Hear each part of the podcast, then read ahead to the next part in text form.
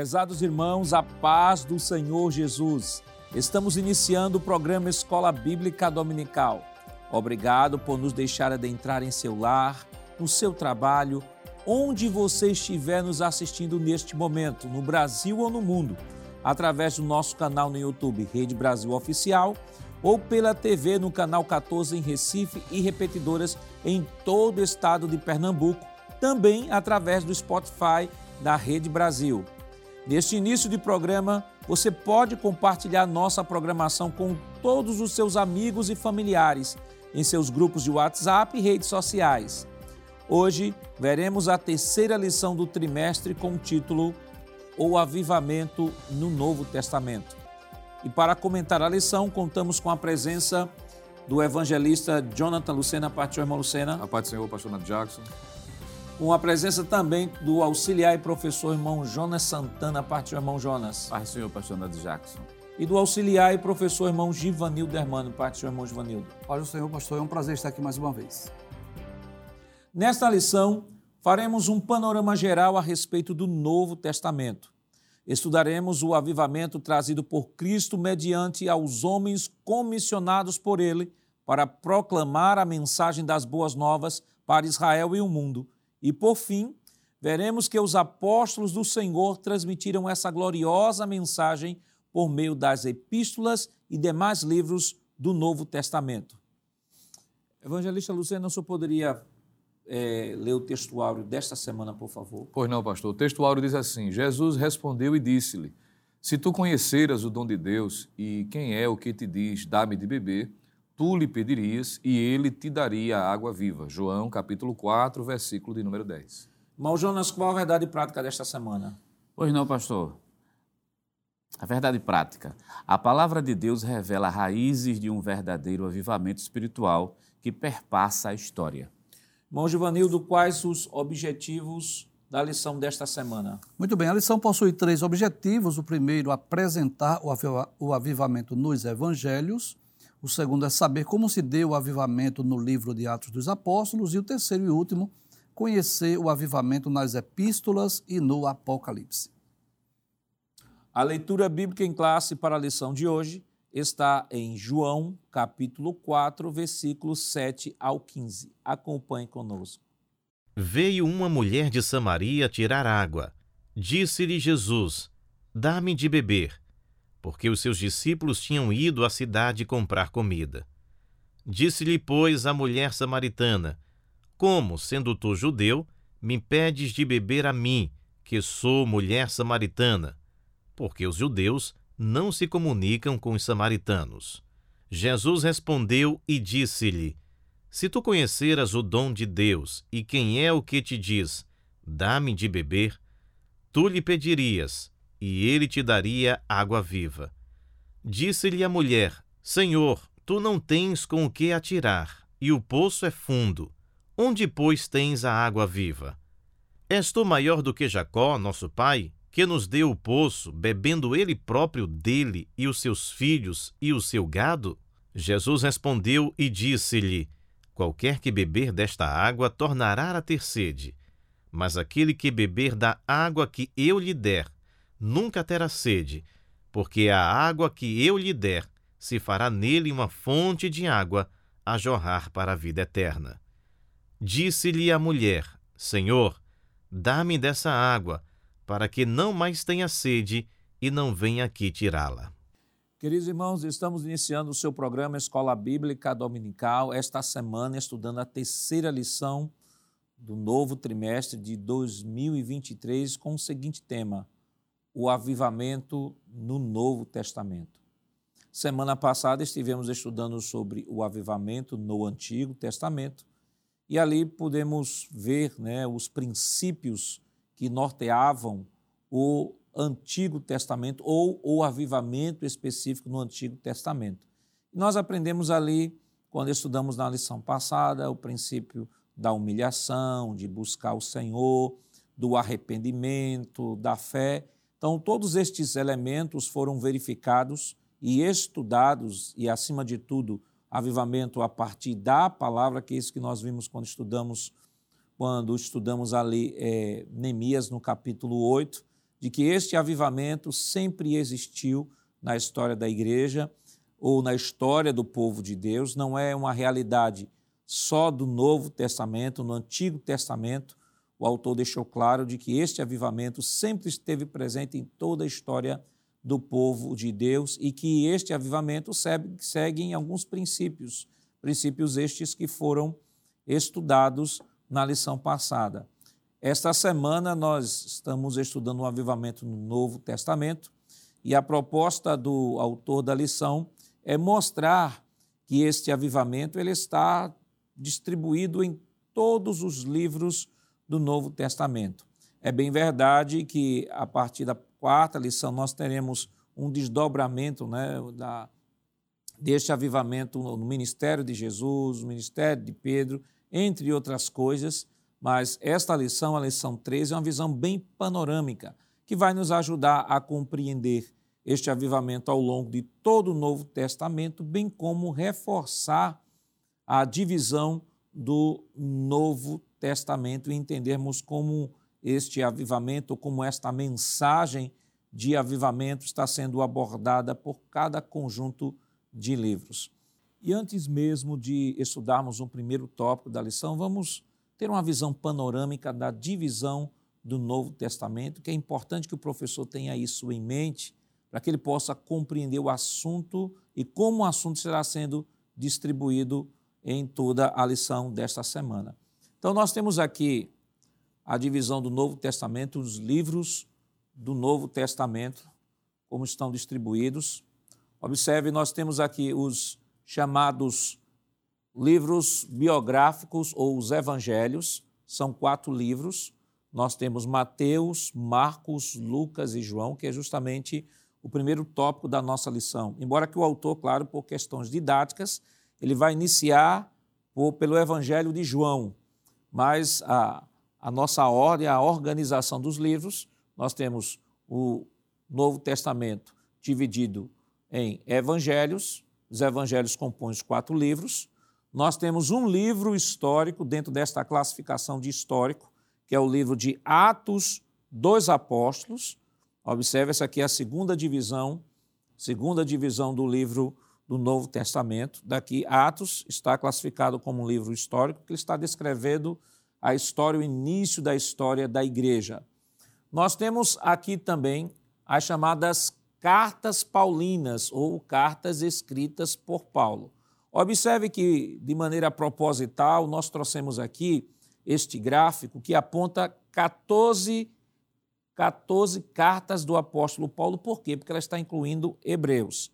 Claro que não há unanimidade, embora haja algumas sociedades bíblicas que ainda traduzam ah, o livro de Hebreus como sendo uma epístola do apóstolo Paulo, mas não há unanimidade com relação a isso.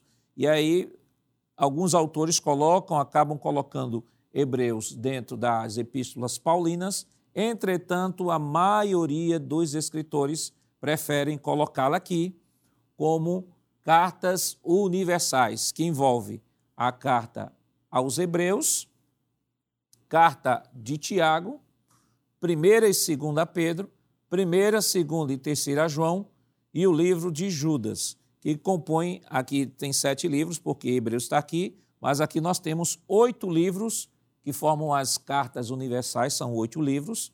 As cartas paulinas, nós temos 14 aqui, porque está se considerando Hebreus, mas são 13 cartas paulinas. E temos aqui o último livro do Novo Testamento, o livro profético, livro do Apocalipse. Então, observe, só a título de revisão, o Novo Testamento ele tem, ele está dividido, tem cinco divisões. A primeira divisão é os evangelhos, que compõem o livro de Mateus, Marcos, Lucas e João. Segunda divisão, livro histórico, que é o livro de Atos dos Apóstolos. Terceira divisão, cartas paulinas ou cartas escritas por Paulo, que compõem 13 livros, Romanos, 1 e 2 Coríntios, Gálatas, Efésios, Filipenses, Colossenses, 1 e 2 Tessalonicenses, 1 e 2 Timóteo, Tito, Filemão. Embora que Hebreus esteja aqui, como já mencionamos, né, que há, há essa disparidade de, de, de opinião, mas nós preferimos colocar Hebreus aqui nas epístolas universais, ou cartas universais, ou epístolas gerais, que aqui nós temos sete, mas são oito, que é Hebreus, Tiago, 1 e 2 Pedro, 1 e 2 e 3 João, Judas e o último livro, o livro profético, livro do Apocalipse, dando um total, totalizando 27 livros. Então, irmão Givanildo, é importante que o professor tenha isso bem delineado na sua mente, como é que está a divisão do Novo Testamento, para que ele possa compreender a lição desta semana. Exatamente. E é bom lembrar também que esses livros não estão organizados de forma cronológica. Né? Por exemplo, nós temos algumas epístolas que foram escritas antes mesmo dos evangelhos, mas foram divididos em grupos exatamente para facilitar essa compreensão. E como o senhor já antecipou e já falou, posteriormente nós estaremos estudando, por exemplo, o avivamento do ministério de Jesus, o avivamento da igreja primitiva, o avivamento do, no ministério de Pedro, e assim nós vamos estar estudando o avivamento em livros específicos. Mas é importante essa, essa visão panorâmica do Novo Testamento para facilitar a compreensão não só da lição 3, mas das demais lições que nós vamos estudar é, sobre o avivamento. É, o avivamento nos livros do Novo Testamento, que é importante a gente ter essa visão panorâmica. E, ô, irmão Jonas, e esta visão ela é, ela é importante porque permite com que o professor possa entender de maneira lógica a, a abordagem que o autor está fazendo sobre todo o Novo Testamento. Perfeito, pastor, porque o próprio título da lição, quando diz assim, avivamento no Novo Testamento, ele está considerando os 27 livros. Então, esses 27 livros foram agrupados. Então, essas, essa forma de, de agrupamento, por exemplo, biográficos, históricos, cartas paulinas universais, é simplesmente para quem está em casa acompanhar, acompanhar a lógica, né? Quer dizer, houve sim avivamento no período dos evangelhos, a gente vai ver isso com muito mais ênfase, principalmente no livro de Atos dos Apóstolos, e as cartas paulinas vão trazer o que ele comenta na própria lição, que são princípios, né? Quais são os princípios que sustentam um verdadeiro avivamento? Isso vai ser verificado nas cartas paulinas, nos livros universais e também no livro profético. Agora, é, evangelista, é importante que o professor tenha cuidado, porque nós temos aqui uma abordagem geral, né? Todo o Novo Testamento em uma lição só. De repente, ele não dá tanta informação, informação e acabar se perdendo na aplicação. Perfeito, pastor. E o, o, ideal é que o professor aproveite a oportunidade para estar trazendo essa visão panorâmica, lembrando, como já foi dito, que, dito, que esse desdobramento vai vir nas lições é, próximas, é? para não ficar até repetitivo e desestimular o, o aluno. É compreender de que a mensagem geral da Bíblia traz essa mensagem, essa, essa promessa que é o avivamento. Isso já foi visto na lição anterior, a respeito do Antigo Testamento, que também foi destacado alguns flashes de momentos específicos já. Porque se a lição fosse tratar de forma exaustiva de tudo que o Antigo Testamento trata a respeito Exato. desse assunto, Exato. seria um trimestre inteiro, me Sim, permita. É. é. na minha limitação, fazer esse Sim. comentário. E do Novo Testamento não seria diferente. Então, a abordagem dessa lição, ela precisa ser objetiva, não é? sucinta quanto a isto, trazendo esses flashes até para despertar didaticamente para que o aluno possa estar né, se deleitando nas próximas lições que vão tratar especificamente sobre pontos, livros que tratam sobre o assunto também. Então, é importante ser professor, só a título de revisão, entender que este gráfico você pode printar ou você pode buscar outros gráficos aí pesquisando nas redes sociais. Lembrando que este Hebreus aqui, que está com asterisco aqui, no, nas cartas paulinas, nós colocamos propositadamente este gráfico aqui para que você possa entender que alguns, alguns autores entendem que Hebreus é de Paulo, outros autores entendem que Hebreus não é de Paulo. Na verdade, isso não soma nem diminui nada, o importante é a epístola aos Hebreus, é, é, é, a, é a, a mensagem que a epístola aos Hebreus traz à igreja, não só do primeiro século, mas à igreja ao longo de toda a história, inclusive a igreja moderna hoje, isso é mais importante. Então, é importante que você possa printar, você possa pegar até outros gráficos que fazem esta divisão do Novo Testamento, levar para o seu aluno, mostrar ao seu aluno, para que ele possa visualizar, para que ele possa memorizar isso, para ficar mais fácil entender né, o que o autor está abordando, em que contexto o autor está abordando, em que conjunto de livros, quando ele diz epístolas gerais, que conjunto de livros ele está, ele está se referindo. Então, é importante que o aluno possa ter essa visão. E só a título de curiosidade, esta divisão do Novo Testamento, ela é feita, como já disse pelo irmão Givanildo, não é feita em ordem cronológica, ou seja, o primeiro livro do Novo Testamento não foi escrito, que foi escrito não foi o Evangelho de Mateus, ela está escrita e a organização dos livros que nós temos no Novo Testamento segue a organização dos livros na chamada Vulgata Latina. Ou seja, a organização da Vulgata é a mesma organização que influenciou a nossa Bíblia em português, porque existem sociedades bíblicas ao redor do mundo em que é a maneira como está organizado aqui os livros não seguem a mesma organização dos nossos livros. Mas isso é apenas a título de curiosidade. É importante que você se foque na mensagem, na mensagem desta semana, que é o avivamento no Novo Testamento, né, irmão Givanildo? Exatamente. E aí nós vamos perceber que, como nós vimos nas lições anteriores, né, que avivamento não é só poder de Deus. É, avivamento fala de conversão, fala de arrependimento, de retorno aos princípios, né? Então, é claro que não significa dizer que nós vamos encontrar nos 27 livros do Novo Testamento necessariamente a manifestação do poder de Deus, o batismo com o Espírito Santo. Não necessariamente. Mas nós vamos ver principalmente nos evangelhos. Em resumo, nós poderíamos falar da vinda de Jesus ao mundo, que trouxe a mensagem do evangelho, a mensagem trazida por João Batista, trazida por Cristo, uma mensagem de arrependimento. No livro dos Atos dos Apóstolos, nós vamos perceber o batismo com o Espírito Santo, o revestimento de poder. Nas epístolas, nós vamos perceber principalmente a conduta cristã, a conduta de um crente que foi avivado, não é assim? E no livro do Apocalipse, nós vamos ver a consumação daquele crente que foi avivado, que é a consumação morando no novo céu e na nova terra. Então, em resumo, nós vamos perceber essa mensagem de avivamento nos 27 livros do Novo Testamento. Me permite, pastor, uma observação, essa fala do professor João de Debout, porque Parece na, na mente de algumas pessoas que avivamento só se dá quando há essas manifestações sobrenaturais. Sobrenaturais. Né? Como se o avivamento só fosse nessa manifestação de poder, é, cego enxergando, coxo voltando a a andar normalmente.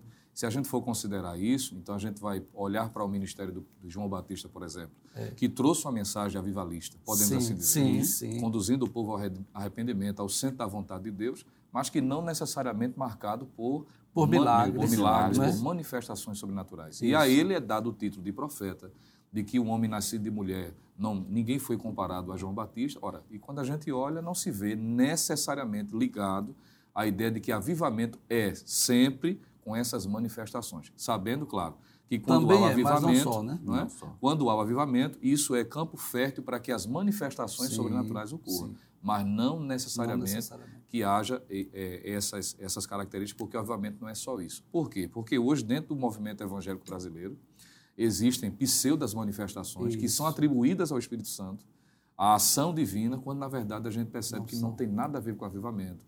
Não se, não se enquadra dentro dos princípios, como disse o professor Jonas, que vai ser tratado na lição também, para que o avivamento verdadeiro e genuíno ocorra. Então eu penso, pastor, que é importante, nessa introdução da lição de hoje, dessa semana ser feito menção a respeito disso também.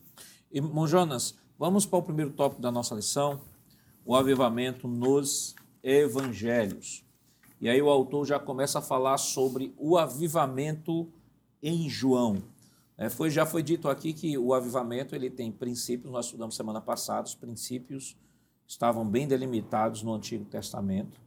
E aí nós trabalhamos e foi mencionado de que avivamento não é como foi dito aqui pelo evangelista, uma realidade neotestamentária apenas. Começou no Antigo Testamento e segue princípios que envolvem arrependimento, humilhação, busca na presença de Deus, manifestação de Deus, da fé, é. palavra de Deus. E quando o autor trabalha a, o avivamento no Evangelho de João, aí atenta para o que o evangelista pontuou, não é necessariamente a manifestação de curas, de milagres e tal. É justamente no teor da mensagem. Isso. E principalmente considerando que nós temos aqui no Novo Testamento, antes da manifestação do Senhor Jesus, nós temos ah, um judaísmo legalista que se distanciou completamente dos caminhos do Senhor, um templo chamado Templo do Senhor, o Templo de Herodes, mas chamado Templo do Senhor pelos judeus, que não existia mais a Arca da Aliança, a Arca da Aliança não existia mais no Novo Testamento. Era um templo que se tornou muito mais um cassino é. do que necessariamente um, um amuleto de sorte. Um né? amuleto de, de sorte, sorte e tal. Então, uma religiosidade fria, desprovida de qualquer mensagem redentora, salvífica, etc.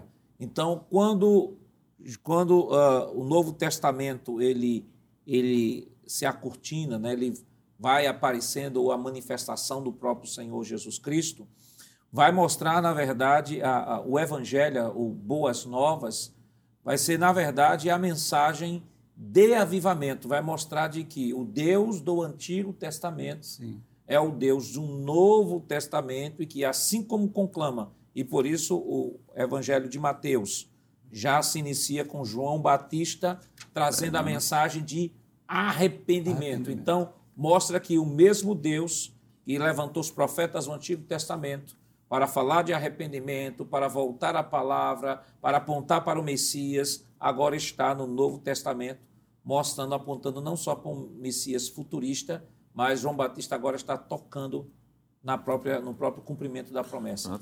O, trazendo o Messias, que é, é, eu acho que interessante, né? que quando ele menciona a questão evangelhos, né? os evangelhos, as boas novas dadas ao mundo, a pergunta que o professor deve fazer em sala de aula é, mas que boas novas são essas? E para quem está sendo direcionada essas boas novas? Porque o contexto que os evangelhos foram escritos, como o, o senhor mencionou, nós temos os fariseus, que naquele momento específico da história são chamados por Jesus sepulcaiados, nós temos os saduceus, que o pessoal que está diretamente ligado ao templo não acredita em anjo, nem acredita em ressurreição, é, é, parece uma coisa totalmente contraditória. Ainda tem os grupos dos herodianos, que estão ali dentro, que também são religiosos, são mais políticos do que religiosos. Tem os zelotes, que vão também aparecer. Você tem um, uma religião totalmente fria e legalista em vários aspectos. Então, quando a mensagem do Evangelho ela chega, ela chega endereçada para esse momento daí. Observe que a, a, a religião judaica ela, ela vai fazer uma separação de pessoas. Por isso que o autor está usando no, na leitura bíblica em classe o caso da mulher samaritana porque aquela religião separou, quer dizer, a mensagem do evangelho, ela vem justamente para trazer salvação a todos, inclusive ao fariseu que precisava. Isso. O fariseu que precisava. Inclusive o samaritano. O samaritano que precisava, que já vinha sendo, é, é, já vinha sendo excluído dessa sociedade. Então, a mensagem de avivamento, o princípio da mensagem de avivamento é salvação de vidas, o que o fariseísmo não conseguia fazer o que os saduceus não conseguiam fazer, o que os zelotes não conseguiam fazer, muito menos os herodianos conseguiam fazer. Então, falou de avivamento, estamos falando de quê? Conversão de almas. Quer dizer, uma mensagem de arrependimento. A gente toca no mesmo princípio do Antigo Testamento. Ora, lá o profeta era levantado para falar do quê?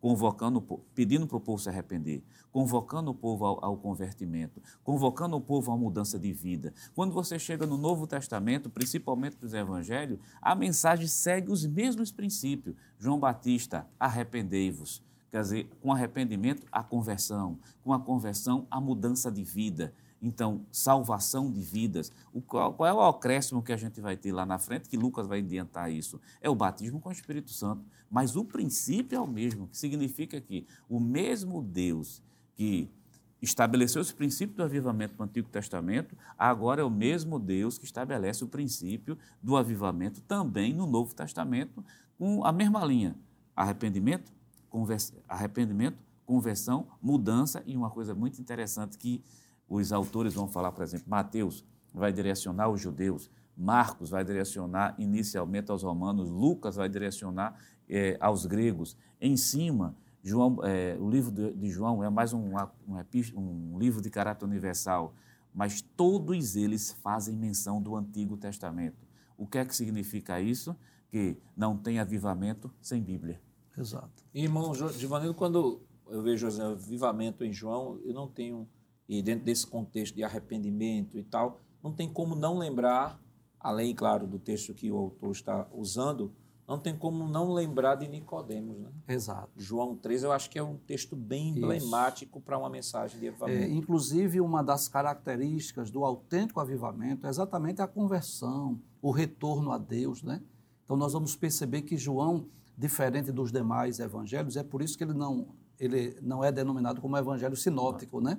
ele é um evangelho diferenciado, ele dá ênfase a esse diálogo, essa conversão de Nicodemos, a conversão da mulher samaritana, a conversão da mulher adúltera. Nós vamos perceber, pastor, no, no evangelho escrito por João, é, ao menos sete características de um verdadeiro avivamento. Primeiro, no capítulo 1, a mensagem de João Batista, trazendo o povo para perto de Deus, né? trazendo os judeus, os hebreus, os israelitas, que estavam tão distantes de Deus, tão ligados, tão apegados ao farisaísmo, que acabaram se afastando de Deus. A mensagem de João Batista é essa, chamando o povo ao arrependimento. Depois, nós vamos perceber ainda o verbo que se fez carne. Jesus que vem ao mundo, que toma forma humana com esse objetivo.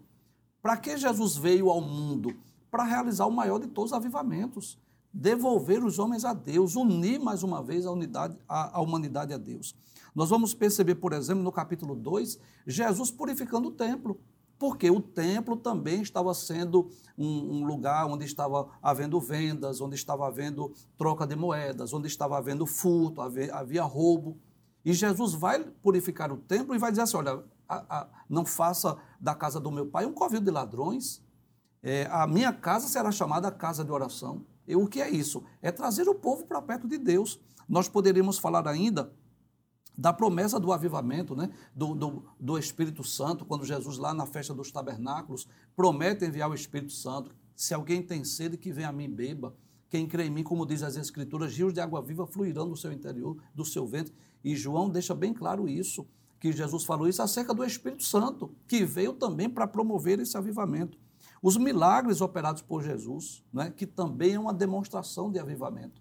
Depois que o povo chega-se a Deus, os milagres acompanham nós vamos perceber que João escreve os, os milagres e ele deixa bem claro: não registrou todos, mas aqueles que foram escritos é para que as pessoas creiam que Jesus é o Filho de Deus.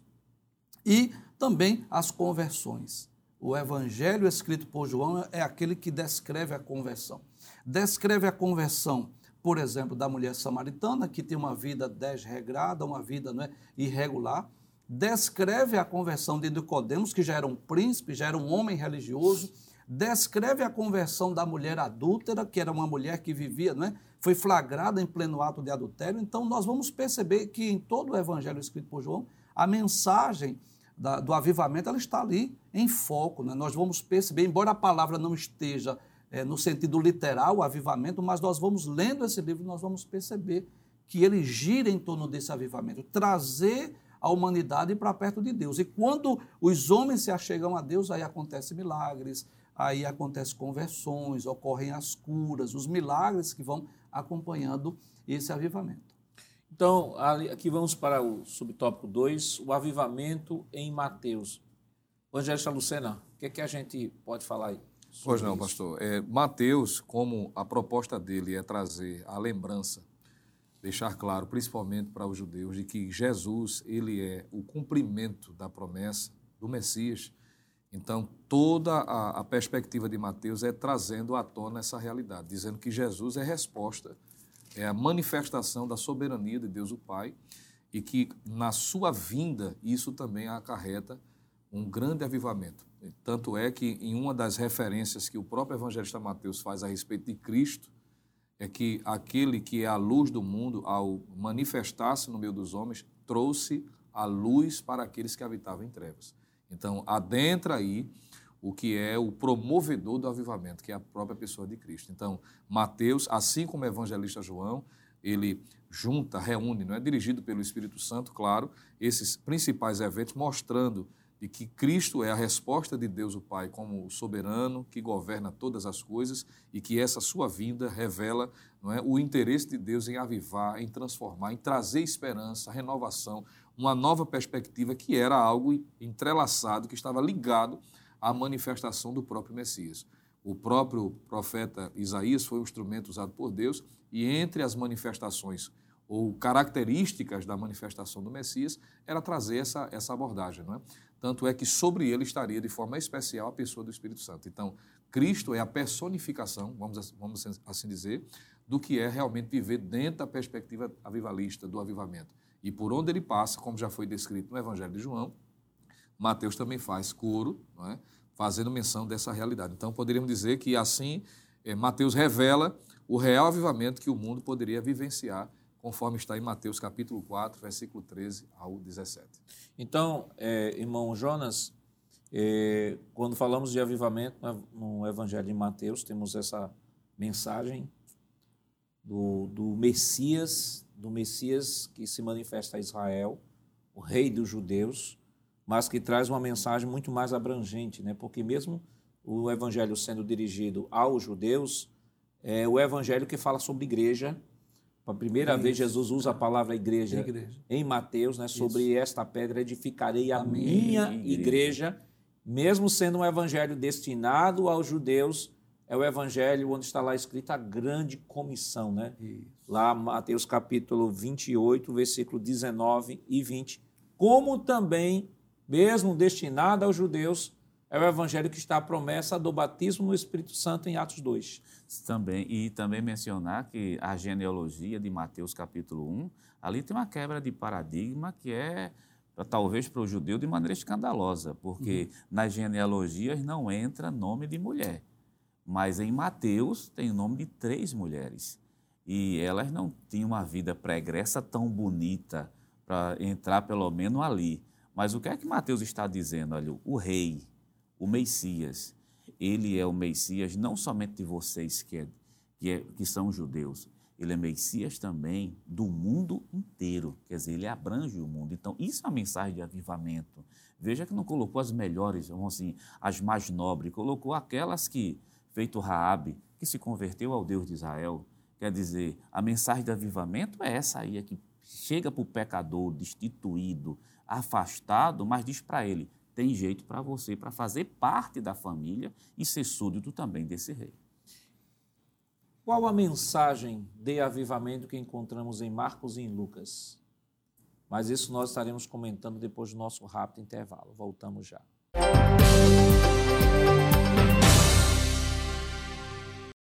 Queridos irmãos, estamos de volta em seu programa Escola Bíblica Dominical, esta semana estudando a terceira lição que tem como título O Avivamento no Novo Testamento. No bloco anterior, trouxemos aqui uma visão panorâmica do Novo Testamento, comentamos sobre o avivamento no Evangelho de João e de Mateus. Vamos agora para o avivamento na visão geral do Evangelho de Marcos. O que é que a gente pode comentar, evangelista? Pois não, pastor. Da mesma forma como o evangelista João, ele tinha uma, uma, um objetivo, um propósito, destacar aspecto do ministério, da pessoa, da natureza de Cristo, assim também Mateus, Marcos não foge a essa perspectiva. A abordagem de Marcos, como já foi dito no primeiro bloco, é direcionada especificamente, ou a princípio, para os romanos. E uma das coisas que os, os romanos mais valorizavam era a questão do dinamismo, do serviço. Por isso que o evangelista Marcos apresenta Jesus como sendo o servo, aquele que está à disposição. E é uma das formas que o próprio Cristo se apresenta. É Marcos que registra, por exemplo, o que Jesus disse que o Filho do Homem não veio para ser servido, mas para servir. Então, ele é apresentado dentro dessa perspectiva. A propósito, o próprio comentarista da lição, já que estamos aí no tópico 1, o ponto 3, ele vai destacar de que este, este aspecto servil de Cristo é relacionado em três aspectos. Ele disse: o primeiro é mostrar Jesus como servo vencedor, e isso através da manifestação sobrenatural, que este servo, apesar de ser servo, ele tem uma autoridade é, sobre ele, e ele opera milagres, vence as enfermidades, cura aqueles que estão enfermos, re, repreendendo a ação dos demônios, libertando aqueles que estão oprimidos, e também tem capacidade sobrenatural de estabelecer limites quanto às forças da natureza. É Marcos que registra mais de uma vez, por exemplo, Jesus na travessia do Mar da Galileia, fazendo milagres, não é? Tanto quando estando no barco, quando após é, está indo regressando do monte após uma noite inteira de oração e indo ao encontro dos discípulos. Então ele apresenta esse aspecto. O segundo, ele apresenta Jesus como servo sofredor, que é também uma mensagem apontada por Isaías, que este servo, que apesar das suas benesses, apesar daquilo que ele fez de benefício para todos que estavam à sua volta e tantos quantos buscaram, ele passa a ser maltratado pelos líderes judaicos, perseguido pelos próprios judeus e até mesmo aqueles que de alguma forma foram beneficiados.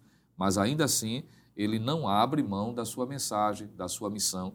E o terceiro aspecto é o servo triunfante, que apesar de todas essas dificuldades, mas é vista também a mensagem da sua morte, da sua humilhação, é destacado, mas sobretudo a sua ressurreição e a motivação que dá aos seus servos a continuarem. Que Marcos também destaca essa questão da evangelização, da manifestação sobrenatural que, se, que conforme o próprio texto diz, continua através da igreja. Então, Marcos traz essa mensagem de que o avivamento também é marcado pela mensagem de Cristo como Salvador, aquele que tem o poder sobre as leis da natureza, sobre as leis espirituais, sobre os demônios, sobre os seres é, malignos, não é? E também traz a mensagem de que dentro da realidade do servir, de estar à disposição, paga-se um alto preço, mas apesar disso, é, essa, essa mensagem ela é triunfante, que é evidenciada através da ressurreição. Então, em suma, em resumo, a gente percebe de que a mensagem destacada em Marcos é que o avivamento é marcado por uma vida de serviço, por manifestações sobrenaturais em decorrência dessa praticidade e que é marcado também por dificuldade. Não se pense, por exemplo, que avivamento é só manifestação de poder, uhum. de glória, não é só isso. Quem vive o verdadeiro avivamento também precisa entender que vai ser alvo de investidas, vai ser perseguido, não é? Principalmente porque assim como Jesus, que desfrutou como sendo a personificação de uma vida, uma vida avivada, mas também influenciava outras pessoas por onde passava. E quem se coloca nessa condição, pastor, vai ser alvo, e o alvo vai ser grande, não é pouco.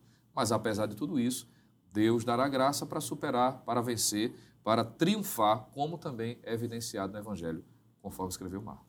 Irmão Jonas, então, em suma, é, o, os evangelhos apresentam uma mensagem de avivamento que aponta para o amor de Deus, que confronta o pecado, Sim. convoca ao arrependimento e a fé e traz como proposta uma nova vida, uma vida de esperança, mas não sem perseguição, não sem tribulação, mas uma nova vida em Cristo Jesus, que até antes da manifestação do Messias, todos estavam jazindo em trevas, Sim. não havia esperança para a humanidade e a mensagem de Cristo, ou a manifestação de Cristo ao mundo, traz esta mensagem, esta mudança, esta mensagem de esperança, amor e fé.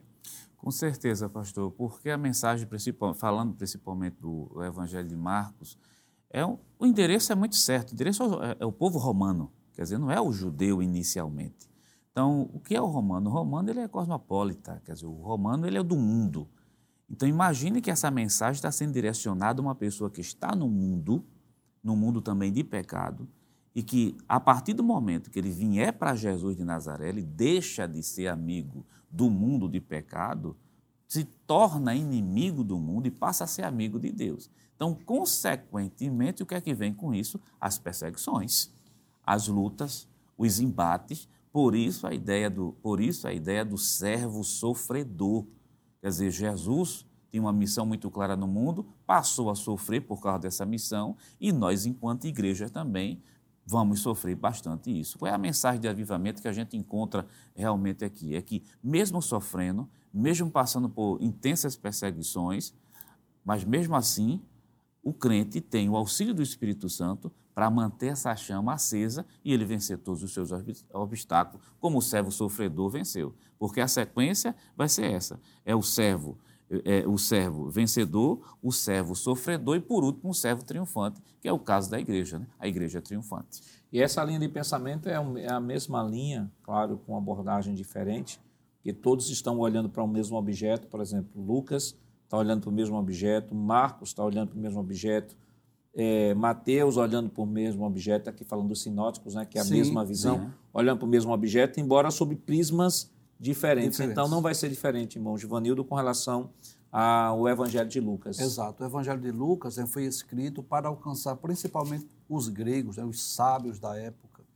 É interessante que, como o Espírito Santo se utilizou de cada evangelista, né? Mateus ele vai escrever para os romanos, Marcos vai desculpe, Mateus vai escrever para os judeus, Marcos para os romanos e Lucas vai escrever para os gregos. Né? João é aquela espécie de um evangelho universal. E nós vamos perceber que essa mensagem também era para alcançar os gregos, os sábios da época. Tanto é que no evangelho de Lucas nós vamos perceber a ênfase nas parábolas, nos ensinos de Jesus. Como o Espírito Santo usa né, dessa, dessa característica para poder alcançar as pessoas. Então, o que chamava a atenção do romano eram os milagres, aí Marcos enfatiza os milagres. O que chama a atenção dos gregos é a sabedoria, os ensinos, aí Lucas vai se dedicar principalmente a falar dos ensinos de Jesus, mas com esse objetivo de alcançar os homens para Deus. Nós, é, pentecostais, às vezes, né, muitas pessoas pensam que avivamento é barulho, é manifestação do poder de Deus, como já foi dito, mas a maior demonstração de avivamento é conversão a Cristo. E Jesus veio exatamente para alcançar. E nós não poderíamos esquecer de Lucas capítulo 4, quando Jesus entra na sinagoga de Nazaré. Vai ler as Escrituras. Olha aí, o que é que antecede o avivamento? A leitura das Escrituras. E Jesus vai dizer assim: O Espírito do Senhor Jeová é sobre mim, pois que me ungiu. Então Jesus foi ungido exatamente com esse objetivo, né? Lucas capítulo de número 4, nós vamos perceber isso, a partir do, do versículo de número 14. Aí Jesus chega lá na sinagoga de Nazaré, ele veio pela virtude do Espírito Santo, versículo 14. Voltou Jesus para Galiléia e a sua fama correu por todas as terras em derredor. E ensinava nas suas sinagogas. Olha aí, o que é que vai gerar o avivamento? O ensino das Escrituras por todos era louvado. E chegando a Nazaré, onde fora criado, entrou num dia de sábado, segundo o seu costume na sinagoga, e levantou-se para ler. E foi-lhe dado o livro do profeta Isaías. E quando abriu o livro, achou o lugar em que estava escrito: O Espírito do Senhor é sobre mim, pois que me ungiu para. Olha aí, os resultados do avivamento: é, evangelizar, curar os quebrantados de coração, apregoar liberdade aos cativos, dar vista aos cegos, pôr em liberdade os oprimidos, anunciar o ano aceitável do Senhor. Então nós vamos perceber isso aí, né? Que são os resultados do avivamento. Para que Jesus veio? Para realizar o maior de todos os avivamentos. Nós vimos na lição passada quem foram as pessoas que Deus se utilizou para realizar avivamento? Josias, Neemias. E no Novo Testamento, quem foi o principal, digamos assim, promotor, não é, posso chamar assim, desse avivamento foi Cristo. Ele veio exatamente para trazer a humanidade para Deus. Inclusive, o autor, aqui na lição, sobre tópico 4, sobre avivamento em Lucas, ele, ele dá uma frase que eu acho que sintetiza tudo isso, que diz assim, um novo tempo que chegava para Israel e o mundo. Era o avivamento enviado, enviado dos, dos céus. céus. Então, essa frase, irmão Luciano, ela fecha com chave de ouro a compreensão desse avivamento nos evangelhos. Perfeitamente, pastor. E na fala do professor Givanildo, me fez lembrar, quando o senhor leu o capítulo 4 de, de Lucas, de que Lucas, por ser o escritor também de Atos, que é o que vai ser feito menção daqui a pouquinho, ele já faz é, uma, uma menção repetida de alguém que é, de uma pessoa que é fundamental para viver dentro de uma perspectiva de avivamento, que é a pessoa do Espírito Santo. Não é? Sim. E é interessante aqui porque ele está preparando o terreno, mostrando de que esse homem já que ele está se dirigindo aos, aos gregos, né? e os gregos também davam essa ênfase quanto à, à apresentação perfeita dos homens, dando essa, essa, essa perspectiva. Então, Lucas ele vai retratar o homem perfeito, que é a pessoa de Cristo, e que esse homem está revestido do poder do Espírito Santo. Aquilo que em Atos ele vai dizer, e escrever, melhor dizendo, do que Pedro disse que a vida inteira de Jesus foi marcada pela, pela ação do Espírito. Não, é? uhum. não tem como dissociar o avivamento verdadeiro, claro, desses elementos que já foi citado, de arrependimento, das escrituras, do, da conversão, e isso é resultado da ação direta do Espírito Santo. Então, Lucas já está também, já preparando o terreno né, para aquilo que a igreja primitiva vai desfrutar, principalmente com o advento do batismo com o Espírito Santo. E quando a gente lê capítulo 1, capítulo 2 e o capítulo 4, que foi o que o senhor mencionou, a gente percebe a presença intensa do Espírito Santo. Desde a geração não é? sobrenatural de Cristo no ventre, a, o Espírito Santo sobre uma família que, me permita, não sei se seria um anacronismo, hum, é. uma família pentecostal, é. que é a família de João Batista, João né? Batista, que a mãe é cheia, o pai é cheio, até a criança é cheia é dentro cheia. do ventre. É? E o Espírito Santo agindo, e isso já trazendo um fervor, não é? uma mudança do ambiente que, diga-se de passagem, como já foi feito menção aqui, que havia o legalismo, a formalidade, o silêncio profético.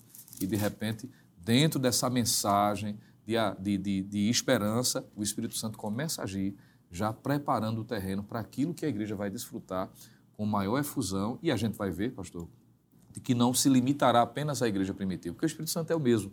Ele agiu continua agindo na história da igreja e age em nossos dias também.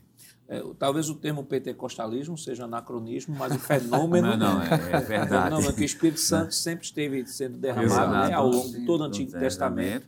É claro, nós vimos semana passada que esporadicamente no Antigo Testamento, no ministério de algumas pessoas, e agora no Novo Testamento, dentro de uma maior dimensão. Vamos para o próximo tópico, o tópico 2 da nossa lição, já que falamos agora de avivamento em Atos dos Apóstolos, o avivamento na igreja primitiva. Irmão Jonas, e antes de comentarmos isso, eu gostaria de fazer um link entre os evangelhos e o Novo Testamento e o evangelho de, de o e o livro de Atos dos Apóstolos, é, com o texto de Mateus capítulo 3, versículo 11, que aí o, o evangelista fez um recorte já que pentecostal aqui, e aí gente não pode mostrar que há uma, há uma, há uma linha, sim, Isso, uma harmonia. que de- há uma harmonia é, é, literária, doutrinária e teológica.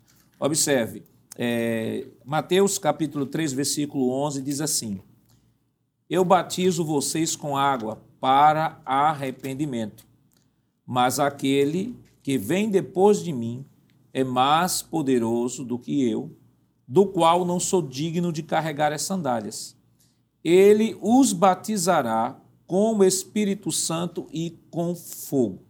Então, aqui Mateus 3 e 11. Vamos lá, Lucas, Lucas. capítulo 3, versículos 10 versículo 16, que diz: João tratou de explicar a todos: Eu, na verdade, batizo vocês com água, mas vem aquele que é mais poderoso do que eu, do qual não sou digno de desamarrar as correias de suas sandálias. Ele os batizará com o Espírito Santo e com fogo. E aí, por que, que nós citamos esses dois textos? Estamos falando do avivamento no novo, no- nos evangelhos, falamos dos evangelhos. Nós temos esses dois textos aqui que apontam para a promessa lá de Atos dos Apóstolos, capítulo 2. Aí algumas pessoas pegam esse texto, principalmente Mateus 3,11, e dizem assim: não, pastor, esse fogo aí vos batizará com o Espírito Santo e com fogo, é o mesmo fogo do versículo 10 que fala de, ah, que fala de juízo. O termo aí tem um sentido de juízo e não de fogo do Espírito Santo. Vale destacar que, se você for para o contexto, você perceberá de que fogo aqui está relacionado ao Espírito Santo. Então, nesse contexto, fogo, a palavra fogo tem dois sentidos. Tem um sentido de juízo e tem um sentido relacionado ao Espírito Santo, ou seja, um sentido positivo e um sentido negativo. Sentido negativo, sentido de juízo, sentido positivo relacionado ao Espírito Santo. Que, aliás, não é uma opinião apenas no- nossa como igreja. O autor renomado internacional de Carlson também entende dessa mesma forma. John Stott também entende desta mesma forma. Inclusive as institutas de Calvino. Calvino comentando esse texto, ele traz que este fogo, irmão Jonas, é um texto, é um, é um fogo de maneira positiva que está relacionado ao Espírito. Espírito Santo, John Espírito, Stott, inclusive no seu comentário sobre Atos dos Apóstolos, ele relaciona esse texto aqui a Atos capítulo 2, que é justamente o derramamento do Espírito. Com certeza, pastor. O fogo, claro que a perspectiva que está sendo trabalhada aqui é o fogo relacionado à presença do Espírito Santo, porque, na verdade, um dos símbolos do Espírito Santo É o fogo. é o fogo. É o fogo. Isso vai ficar muito eh, patente no livro de Atos dos Apóstolos. E veja a sequência lógica que a própria lição vem trabalhando. Ora, se, se os evangelhos traz mensagem de arrependimento, conversão e, mudão, e, e mudança de vida, isso daí é a preparação justamente para que o fogo do Espírito Santo caia justamente no livro de Atos dos Apóstolos. Por uma razão clara, Jesus não batiza pessoas não crentes. Quer dizer, antes de qualquer Pentecoste, tem que ter, tem que ter a passagem pela cruz. E outra coisa, os evangelhos diziam de maneira muito clara que o Espírito Santo ia habitar dentro das, diferente do Antigo Testamento, que vinha sobre, estava com, mas agora o Senhor disse, está habitando com vocês. Então os evangelhos prepararam justamente o terreno para que viesse justamente o batismo com o Espírito Santo e com fogo, né? Nessa perspectiva que está sendo trabalhado aqui. Em Atos dos Apóstolos, isso é, é evidente demais. Além disso, vale mencionar que Atos capítulo 1, versículo número 14, diz que perseverava o quê? Unânimes em oração. E depois perseverava na doutrina. Então, existem alguns elementos que vão anteceder justamente essa presença do Espírito Santo, ou melhor, do batismo com o Espírito Santo. Vai anteceder a oração, perseverar na doutrina, estavam unânimes, essa palavra unânime sempre vai estar muito frequente no livro de Atos dos Apóstolos. Todos no mesmo propósito, juntos, juntos né? todos no mesmo propósito, que não é simplesmente um aglomerado de pessoas, é estar junto no mesmo propósito. O que é que acontece? A presença do Espírito Santo, agora de maneira mais efusiva, aí vem batismo com o Espírito Santo e a distribuição de dons espirituais. E vale destacar, irmão Givanildo, de que, por exemplo, a, o tópico aí fala sobre avivamento na igreja primitiva, o autor diz aqui no subtópico 1, ele diz o seguinte: no primeiro capítulo de Atos, o evangelista resiste às palavras de Jesus quando nosso Senhor disse aos apóstolos em sua despedida: Vós sereis batizados com o Espírito Santo não muito depois desses dias. E observe, ele, Jesus, enuncia esta, esta profecia que foi Sim. já dita por, por Mateus, mencionada por Mateus, mencionada por João, ah, Batista, por João Batista em Lucas também, né, que é a reprodução.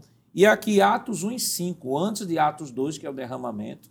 Então, referendo. Então, não tem como duvidar de que esta promessa do derramamento, Isso. que também é o avivamento, Isso. derramamento do Espírito Santo, não seja uma promessa que, que o texto está descrevendo. Exatamente. Então, nós vamos perceber esse grande projeto de Deus. A Bíblia vai terminar o Antigo Testamento, como já foi falado aqui, a necessidade de um avivamento não é? o farisaísmo, a frieza espiritual, a mornidão, a, o distanciamento de Deus. Então, eu posso dizer que o Antigo Testamento termina com essa necessidade do avivamento. Aí vem João Batista, chamando o povo ao arrependimento. Depois vem Cristo, dando continuidade a esse avivamento, essa maior demonstração de avivamento, curas, milagres, né? conversões. E agora vem o Espírito Santo, que ele veio para dar continuidade. Jesus disse: Olha, é necessário que eu vá porque se eu não for, o Consolador não vem. Mas se eu for, eu enviá-lo-ei. Então, o Espírito Santo, na verdade, ele veio para dar continuidade a esse avivamento.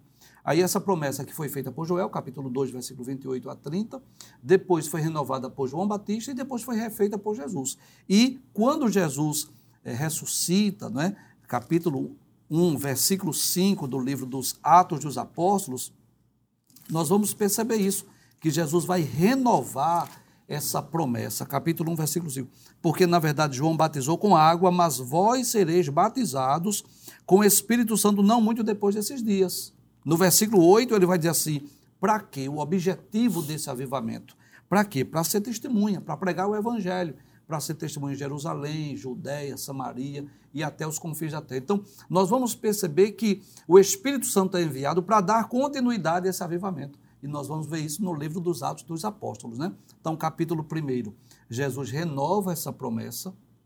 Capítulo 2, o Espírito Santo desce sobre os discípulos, eles começam a falar em outras línguas. Aí começa o resultado do avivamento.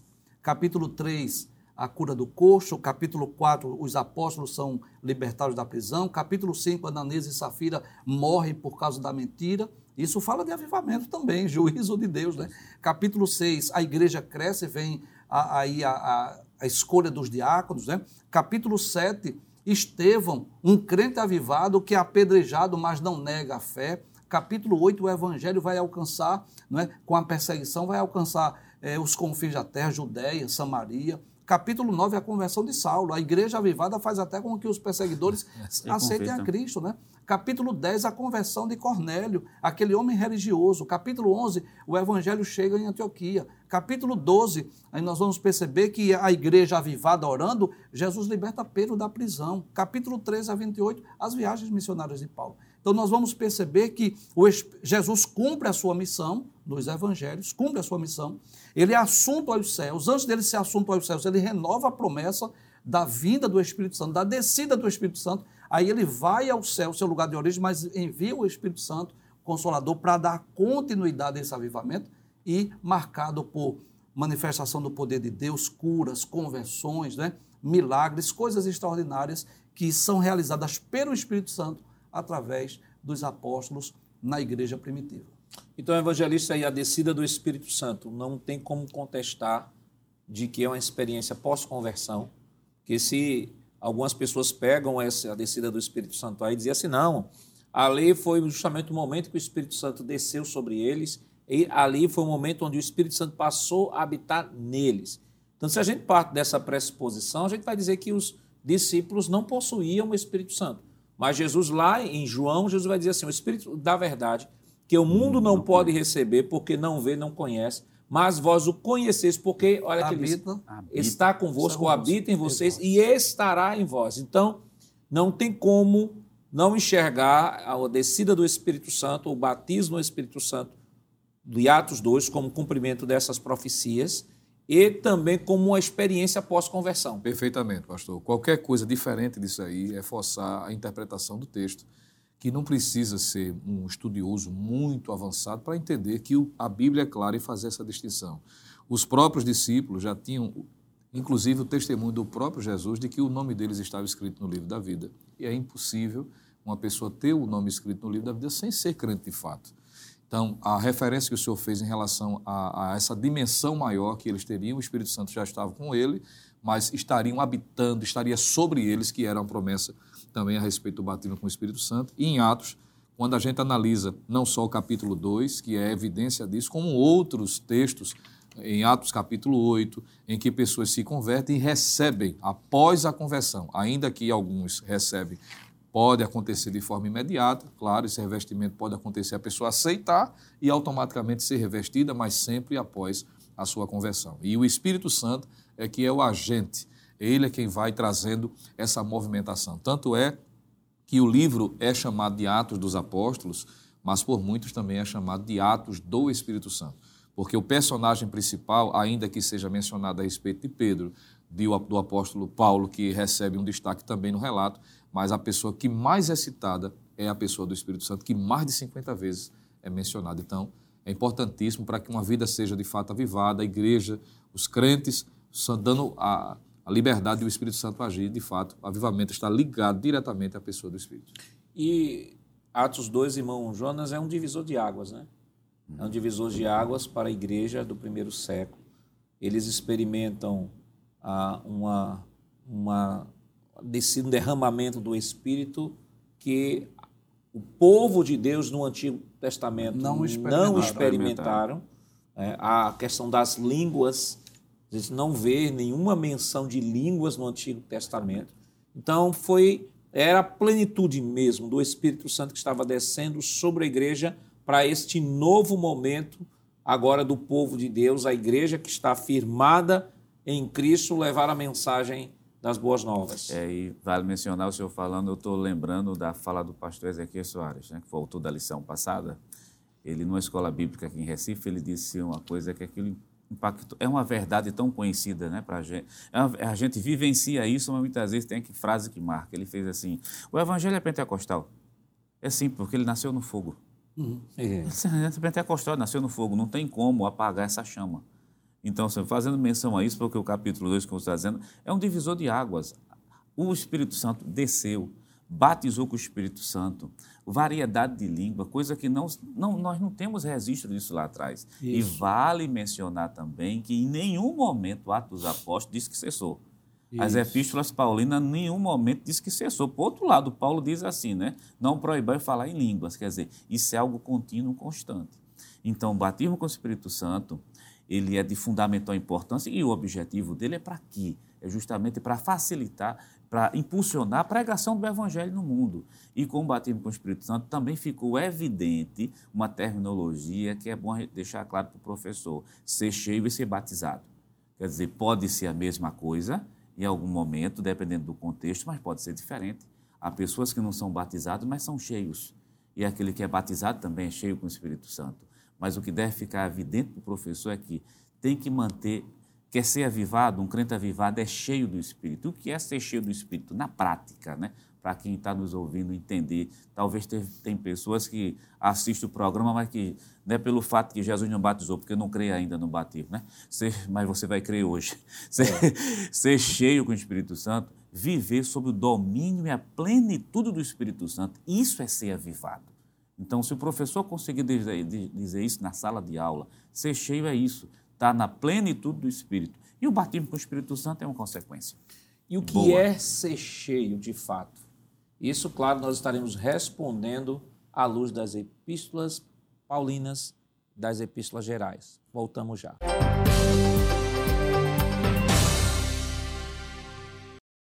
Queridos irmãos, estamos de volta para o último bloco do seu programa Escola Bíblica Dominical. Esta semana, estudando a terceira lição, que tem como título O Avivamento no Novo Testamento. Nos blocos anteriores, nós comentamos o avivamento nos evangelhos, falamos do avivamento no único livro classificado como histórico do Novo Testamento em Atos dos Apóstolos, e vamos agora para as epístolas paulinas. Como podemos enxergar o avivamento nas epístolas paulinas?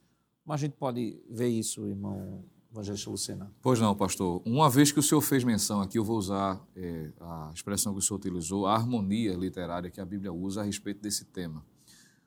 Nós vimos o Antigo Testamento, os evangelhos que já foram bem descritos, o livro de Atos dos Apóstolos, e quando nós lemos tanto as epístolas escritas por Paulo como as gerais, a gente percebe que os escritores também deram ênfase. Primeiro, por conta da importância desse assunto Sim. para a vida do todo cristão, isso na sua individualidade, como também da forma coletiva, isso fica evidente, principalmente nos primeiros 30 anos da história da igreja, que é o que está retratado no livro de Atos.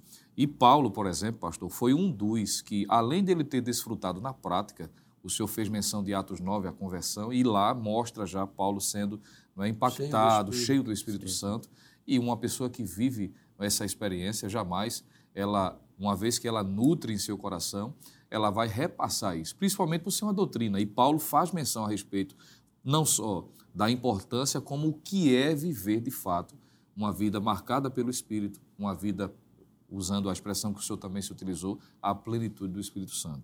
Por exemplo, nós encontramos recomendações do próprio Paulo a respeito desse avivamento sendo conservado, ou a necessidade de conservar, em Romanos capítulo 11, ou, seja, Romanos capítulo 12, versículo 11. Entre as recomendações, Paulo diz assim: Não sejais vagarosos no cuidado, sede fervorosos no espírito, servindo ao Senhor. E isso aqui é significativo, porque Paulo está mostrando essa característica do avivamento, que é um crente fervoroso. É? E quando nós entendemos aqui fervoroso, não é necessariamente aquele que vive o tempo todo falando em línguas estranhas, sem ter o objetivo aqui de depreciar, porque nós somos pentecostais, pentecostais da gema, não é? É, pentecostais clássicos e cremos na continuidade da ação do Espírito. Mas o que eu estou querendo dizer aqui é que Paulo não está dizendo necessariamente de que o avivamento se é marcado por isso. Eu achei muito interessante a fala do professor Jonas fazendo essa distinção, para o aluno não, de repente, se diminuir, achar que não pode viver, ser cheio do Espírito ou não ser um crente avivado, porque ainda não é batizado no Espírito Santo. São duas coisas distintas. E Paulo está tratando aqui exatamente dessa perspectiva, da necessidade de ser fervoroso. Veja, ele está falando do cuidado, não ser vagaroso no cuidado. E se a gente voltar a versículos anteriores, pastor, a gente percebe que Paulo vai mostrar de que esse cuidado, de que essa vida de fervor é manifesta por algumas características. Ele vai falar de vida de santidade, Romanos 12, Sim. quando ele vai dizer de que devemos entregar os nossos corpos como sacrifício vivo, santo, agradável a Deus, que é o nosso culto racional.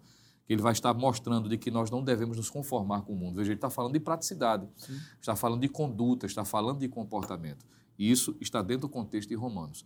Quando nós olhamos a carta de Paulo aos Efésios, que é uma das mais belas, podendo assim dizer, embora todo o livro do Novo Testamento é inspirado, mas o registro contido na carta aos Efésios, Paulo vai tratar a respeito disso. Inclusive, nesse capítulo de número 5, ele vai falar sobre uma das expressões muito conhecidas, quando ele diz assim: E não vos embriagueis com vinho em que há dissolução, ou quem há contenda, como diz a corrigida, mas enchei-vos do Espírito. Uma recomendação também apostólica.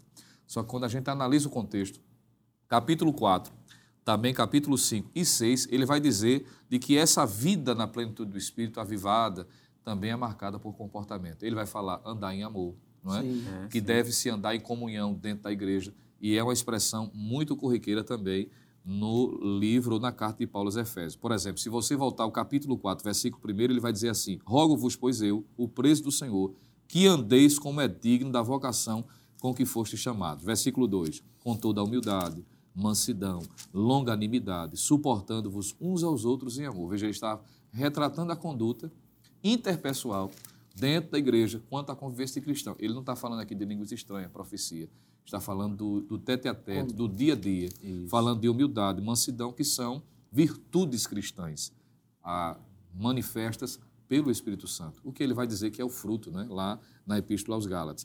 Nesse mesmo capítulo de número 4, ele diz no versículo de número 17: E digo isto e testifico no Senhor, para que não andeis mais como andam também os outros gentios na vaidade da sua mente. Ele já fazendo um antes e o um depois, retratando que a nossa conduta não deve ser mais igual a que tínhamos no mundo antes da conversão. Capítulo de número 5, versículo 1 e 2. Sede, pois, imitadores de Deus como filhos amados e andai em amor, como também Cristo nos amou e se entregou a si mesmo por nós em oferta e sacrifício a Deus em cheiro suave. Aí, nesse contexto, ele diz: Enchei-vos do Espírito. Só que ele não para aí, porque quando a gente lê o capítulo 6, é extensivo. Só isso aqui isso. dá uma aula inteira, né? É, isso. é verdade. ele vai mostrar, por exemplo, que, que ser cheio do Espírito, quem vive uma vida de avivamento, não se limita somente à questão de igreja, interpessoal, dentro isso. do contexto. É mas isso vai também reverberar, refletir, refletir, obrigado, na vida familiar. Aí ele vai retratar a conduta do marido, do esposo, da, dos filhos, da convivência, enfim. Então, é uma, uma, um assunto que Paulo trata com muita, muita maestria também nas suas epístolas. E o senhor mencionou também é, Romanos 12, que ele trabalha dentro dessa mesma estrutura lógica. Sim. Que, por exemplo, Romanos 12, 1 e 2 vai dizer: Rogo-vos, pois, irmãos, pelas misericórdias de Deus, que ofereçam seu corpo como sacrifício vivo, santo e agradável a Deus, que é o vosso culto racional, e não vivam conforme os padrões do mundo, fala de santidade, né? nova vida em Cristo mas deixem que Deus transforme pela renovação da mente, para que possam experimentar qual a boa, agradável e perfeita vontade de Deus. Aí do versículo 3 de Romanos 12 até o versículo 8, ele vai falar sobre os dons. Veja, aqui ele primeiro fala de santidade, vai falar sobre os dons. Do versículo 9 ao versículo 21, ele vai falar sobre conduta. Sim. Sobre ética cristã. Uhum. Então, observe: santidade, dons, ética cristã. Versículo 13 vai voltar ao assunto de conduta, vai falar de obediência às autoridades, autoridades, do amor ao próximo, do dia do Senhor que está próximo, vai falar sobre a liberdade, o amor, agradar o próximo, não a si mesmo. Então, nós temos, irmão Jonas, é, é, que compreender e o professor abordar isso em sala de aula, de que deve haver um equilíbrio de compreensão com relação ao batismo no Espírito Santo e ser cheio do Espírito Santo. Ser cheio necessariamente não quer dizer ser batizado. E se espera que o batizado seja, seja cheio. cheio. Mas nem todo batizado é cheio, porque às vezes tem aquela experiência sobrenatural do batismo, mas não tem a continuidade de relacionamento com Deus. E aí, às vezes, falou língua, mas falou língua lá atrás e nunca mais falou, não esfriou. fala mais, esfriou. Enquanto ser cheio está mais voltado mais voltado para uma dinâmica da praxe, é. da praxe, da, da, da vida cristã diretamente relacionada com a própria verdade bíblica. Com certeza, pastor. Eu mencionei no bloco passado sobre a questão de ser cheio no sentido de estar sobre o domínio do Espírito, mas até para facilitar e também não ser também mal compreendido. Estar sobre o domínio do Espírito é, é, estar sobre o domínio, mas respaldada a partir das escrituras sagradas. Sim. Porque tem muita gente que acha que pelo fato de estar sob o domínio do Espírito pode quebrar regras e não precisar de texto bíblico, né? É. Mas o domínio do Espírito que se fala é respaldado pelas escrituras sagradas. Até porque Paulo, quando vai falar é. sobre, uhum. É, sobre os dons, lá uhum. em Coríntios 12, 14, ele vai dizer assim aos profetas que se lembre que isso que eu estou falando é mandamento, é mandamento do Senhor. É, é, mandamento do Senhor. Então, a ideia de, de, de, de, estar sobre o domínio, aí você vai encontrar outros princípios bíblicos, porque, olha, se uma pessoa se diz avivado, não existe avivamento sem santificação. Isso. Não existe avivamento sem ética cristã. Não existe avivamento sem um bom relacionamento no ambiente familiar, no ambiente da igreja. Falou de está falando de algo que vivo, está falando de vida cristã. Então, o que é que se espera da vida cristã? Amor, benignidade, paz, né? Tem um versículo eu queria fazer menção, que é justamente Colossenses capítulo 3 e o versículo número 12, número 12, que mostra o, o que é o que é ser cheio do Espírito, né? eu digo assim, o que é ser cheio, o que é viver sobre essa plenitude do Espírito, respaldada pelas Escrituras Sagradas, e a pessoa que é cheia do Espírito, que é avivado, ele vai ter isso dentro da sua vida como de uma forma prática capítulo 3, versículo 12 de Colossenses.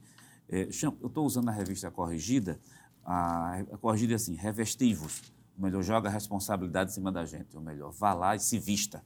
Mas se vista com quê? Se vista como? Como eleitos de Deus, santo amados, mas se vestir do quê? De entranhas de misericórdia. Veja que a veste está lá dentro, entranhas de misericórdia, de benignidade, humildade, mansidão e longanimidade.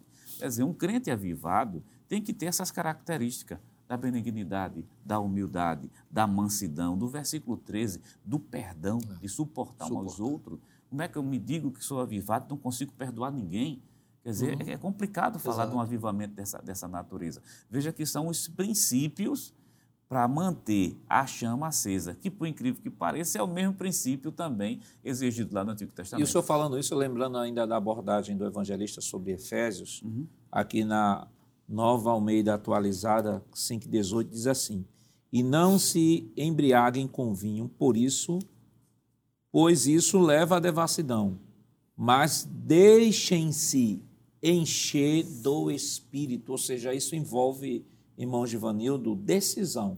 decisão. Deixem-se, é. ou seja, Deus não vai encher ninguém que não quer ser cheio. Exato. Então, é uma via de mão dupla. Exato. Deus propõe propõe a sua a, a plenitude da vida cristã. Isso. Agora, se apoderar dessa proposta de Deus. É uma viver, decisão pessoal. É uma decisão pessoal. Isso acontece lá no livro dos Atos dos Apóstolos, né? Por exemplo, Jesus fez a promessa, disse aos discípulos que eles fossem lá para Jerusalém, até que eles fossem revestidos de poder. E eles foram para o cenáculo, estiveram ali orando. Claro, nós entendemos que teve também o seu momento de, do, do, repouso, né, da sua refeição, mas estavam ali orando, esperando, buscando, esperando o cumprimento da promessa. E a responsabilidade qual é? É manter essa chama acesa. Né? Então, isso é uma responsabilidade pessoal. De ser cheio do Espírito Santo depende também de, de uma atitude pessoal de cada um de nós. E quando nós lemos aqui, né, pensando nesse avivamento nas epístolas, eu, eu poderia dizer que aquele período interbíblico mostra a necessidade do avivamento, Evangelhos e Atos fala sobre a descida desse avivamento, a realização desse avivamento, e as epístolas é manter esse avivamento, manter a vida avivada, é o resultado desse avivamento. A ênfase das epístolas, tanto as epístolas paulinas quanto as epístolas gerais, a ênfase é santidade, é conduta, é obediência, é ser guiado, é ser dirigido pelo Espírito. E nós vamos perceber aqui, por exemplo, já foram citados vários textos aqui, em Romanos, em Efésios. Eu vou ler um texto em Gálatas, capítulo 5, versículos 16 e 17, que ilustra isso muito bem. Paulo vai dizer assim: andai, digo, porém, andai em espírito, e não cumprireis a concupiscência da carne. Então, o que é que eu faço para me manter cheio? O que é que eu faço para me manter avivado? É andar em espírito. Aí ele diz: porque a carne cobiça contra o espírito, e o espírito contra a carne, e estes se opõem um ao outro, para que não façais o que quereis. Então aqui há uma responsabilidade pessoal, individual de cada crente de manter-se cheio, de manter-se avivado, né? E é claro que nós somos pentecostais, nós cremos no batismo com o Espírito Santo, nós cremos nos dons espirituais, mas não desassociado do fruto. É isso que Paulo vai ensinar aqui. Inclusive, o nosso pastor sempre, é, no, no Doutrina, ensina sobre isso, né? Capítulo 12 da primeira carta aos Coríntios, está lá a descrição dos dons espirituais. No capítulo 14 está é, ensinando como devem ser usados os dons espirituais. E entre o capítulo 12 e o capítulo 14 está o capítulo 13, que fala sobre o amor. Né? Então, são duas coisas muito importantes na vida do crente avivado: frutos e dons. E o que é mais maravilhoso é que o Espírito Santo não pergunta o que é que você quer. Você quer fruto? Não, ele não pergunta. Estão à disposição nossa, tanto o fruto como os dons. Claro que se nós tivéssemos que escolher, se nós tivéssemos que fazer essa escolha, seria melhor optarmos pelo fruto, porque fruto fala de caráter, fala de mudança de vida, fala de conversão, fala de uma nova vida. Mas nós não precisamos escolher. Está à disposição do crente, esse avivamento proporcionado por Cristo, proporcionado pelo Espírito Santo, ele dá ao crente essa opção de ser cheio do Espírito, né, de viver na plenitude do Espírito, eh, manifestações sobrenaturais, batismo com o Espírito Santo, dons espirituais, mas também fala de conduta, fala de santidade, fala de caráter. Então, eu posso dizer que as epístolas vai mostrar é, os resultados de um crente ou de uma igreja avivada. E qual é o resultado disso? Conversão, santidade, prudência, é? obediência às escrituras. Isso vai mostrar o que verdadeiramente é um crente avivado ou uma igreja avivada. E se fôssemos perguntar ao apóstolo Paulo, Paulo, o que é mais importante? Carisma ou caráter? Fruto ou dons? Paulo responderia, 1 Isso. Coríntios 14, 14. Sigam o amor e procurem com zelo os dons espirituais, principalmente o de profetizar. Então, é uma plenitude, irmão, que você não tem por que escolher. A opção de Deus é fruto e dons. É. Aí dado à igreja. É o casamento perfeito, né? a combinação é. perfeita. E enquanto os senhores estavam falando a respeito dessa, dessa compreensão do versículo 18, quando Paulo recomenda, né, ou dá uma ordem, né, enchei-vos, alguém disse que ser cheio do Espírito Santo, nesse contexto de Efésios 5,18, não é o tanto quanto eu tenho do Espírito Santo, mas o tanto quanto ele tem de mim. É? Uhum. Isso fala do governo. Porque uma coisa, pastor, é o Espírito Santo presente na vida de uma pessoa. E eu não vou duvidar de um crente, claro, ele é crente, se crente é, de fato, o Espírito Santo o habita. Mas há uma diferença muito grande entre o espírito presente e o espírito presidente, não é? Presidindo, dirigindo a vida daquele cristão. E aí, nessa perspectiva, há pessoas que são mais cheias do Espírito Santo do que outras, são mais crentes nesse sentido do que outras, porque são pessoas que dão vazão, que inclusive é um jargão, me permita, não estou depreciando, e eu até entendo, não é? Uhum. Aqueles que usam, mas às vezes se usa a expressão dar lugar ao Espírito Santo, não é? Dar lugar a Deus. Parece que esse dar lugar a Deus é só pular, é, profetizar, manifestação, é, manifestações sobrenatural, sobrenaturais. Momentânea. É. Quando a Bíblia não vai ensinar que é só isto. Isso é um aspecto, não é? Mas dar lugar ao Espírito Santo, ser cheio do Espírito Santo, é permitir ser dirigido e ser conduzido. E o caminho dessa condução não é quebra, por exemplo, a nossa própria vontade. Não que a gente é, entenda, quando eu digo quebrar a vontade, não é que deixamos de ter livre-arbítrio, mas passar por cima das nossas próprias preferências para agradar a Deus. E o Espírito Santo vai conduzindo isso. Não é? Muitas vezes, é, dirigir-se ou ser dirigido pelo Espírito para o propósito de Deus, que isso perpassa a questão de abrir mão da nossa preferência, colocar em prioridade o outro em detrimento da nossa própria vontade, do nosso bem-estar, porque isso fala de amor altruísta, entre outras coisas, e parece que para algumas pessoas isso não é muito palatável, não é muito agradável. Uhum. O bom é o se alegrar, é o ser cheio, nesse, nesse aspecto. Aí quando fala desse contexto de fruto, né, que mexe lá, é. parece que não é tão bíblico, parece é. que não é, não. Mas a Bíblia está fazendo exatamente esse, esse equilíbrio, esse equilíbrio não é? porque a vida cristã está fundamentada nisso. E repetindo as palavras que foram ditas, Paulo diz, olha, aquele que se julga espiritual tem que hum. entender de que o que eu estou dizendo é a palavra de Deus. É. Então, tem esse equilíbrio. E nesse contexto, dar lugar ao Espírito quer dizer obedeça seu pai, é. obedeça sua mãe, Justamente. não minta, a liderança não roube, se submeta à liderança da igreja. Dê lugar. Né, irmão Jonas? Dê lugar ao Espírito Santo. Dê lugar ao Espírito Santo. Porque tem os chavões, né, que são, não é fazendo uma crítica aqui negativa, não tem nada, não é, isso não é intenção é, muitas entra no, na linguagem popular do mundo cristão. Na mesmo. verdade, é corrigindo o norte, o norte né? que se dá equivocadamente é essa fala. É equivocado, né? dá lugar como se fosse só naquele momento, e não é naquele momento ali. Uma forma de você, de, do crente avivado dar lugar, é obedecendo a Deus.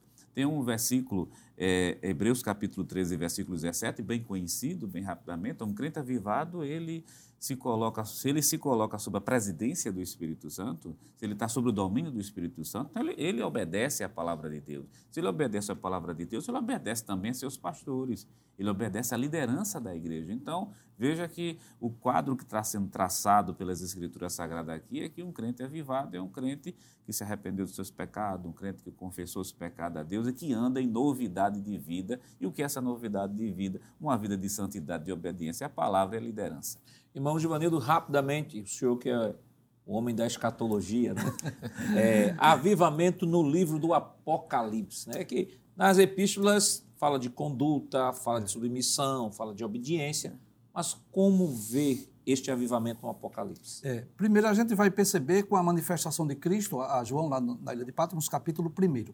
Mas eu diria com exclusividade capítulos 2 e 3, aquelas sete cartas enviadas às igrejas né, da Ásia Menor, Éfeso, Esmirna, Pérgamo, Tiatira, Sardes, Filadélfia e Laodiceia. Eu vou dizer que ali está o, o modelo para uma igreja que deseja ser avivada onde Jesus vai elogiar as virtudes das igrejas e vai repreender pelas suas falhas. Então, eu, eu vou citar das sete, eu vou citar duas cartas ou duas igrejas. Nós temos o exemplo da igreja de Filadélfia, o exemplo de uma igreja avivada que está sendo guiada e dirigida pelo Espírito, está seguindo as recomendações do Mestre.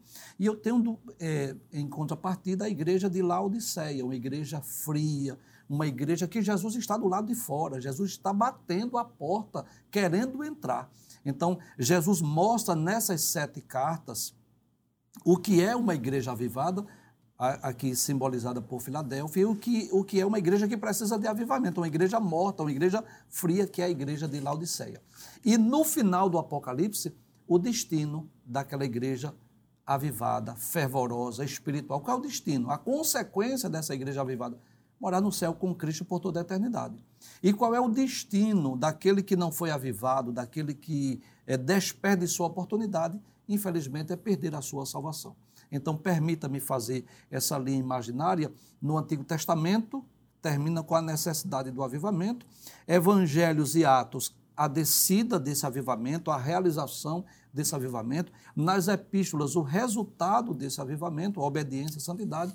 E no livro dos, de, de Apocalipse, as consequências desse avivamento para a igreja de Laodiceia, a igreja avivada, salvação eterna, para a igreja de eh, não sei se eu citei correto, Filadélfia, a igreja avivada, né? a salvação eterna, e Laodiceia, a igreja que não aproveitou a oportunidade, que despede sua oportunidade, a condenação eterna. Esse seu resumo, esse seu bisu aí foi excelente. Eu queria que o senhor pudesse repetir para aqueles que estão nos acompanhando novamente, que traz uma visão bem bem sintética né, do, do, do, conteúdo da lição dessa semana. Muito bem. Então, nós vamos perceber no Antigo Testamento a necessidade do avivamento. Então, termina exatamente naquele contexto, né, farisaísmo, daqueles grupos religiosos, daquela religião falsa, não é muito mais ligada à liturgia. Então, a necessidade do avivamento. Aí veio a, o avivamento, a realização, a promulgação desse avivamento através do ministério de Cristo, no, do ministério do Espírito Santo, nos evangelhos e no livro de Atos dos Apóstolos nas epístolas o resultado desse avivamento: santidade, obediência, obed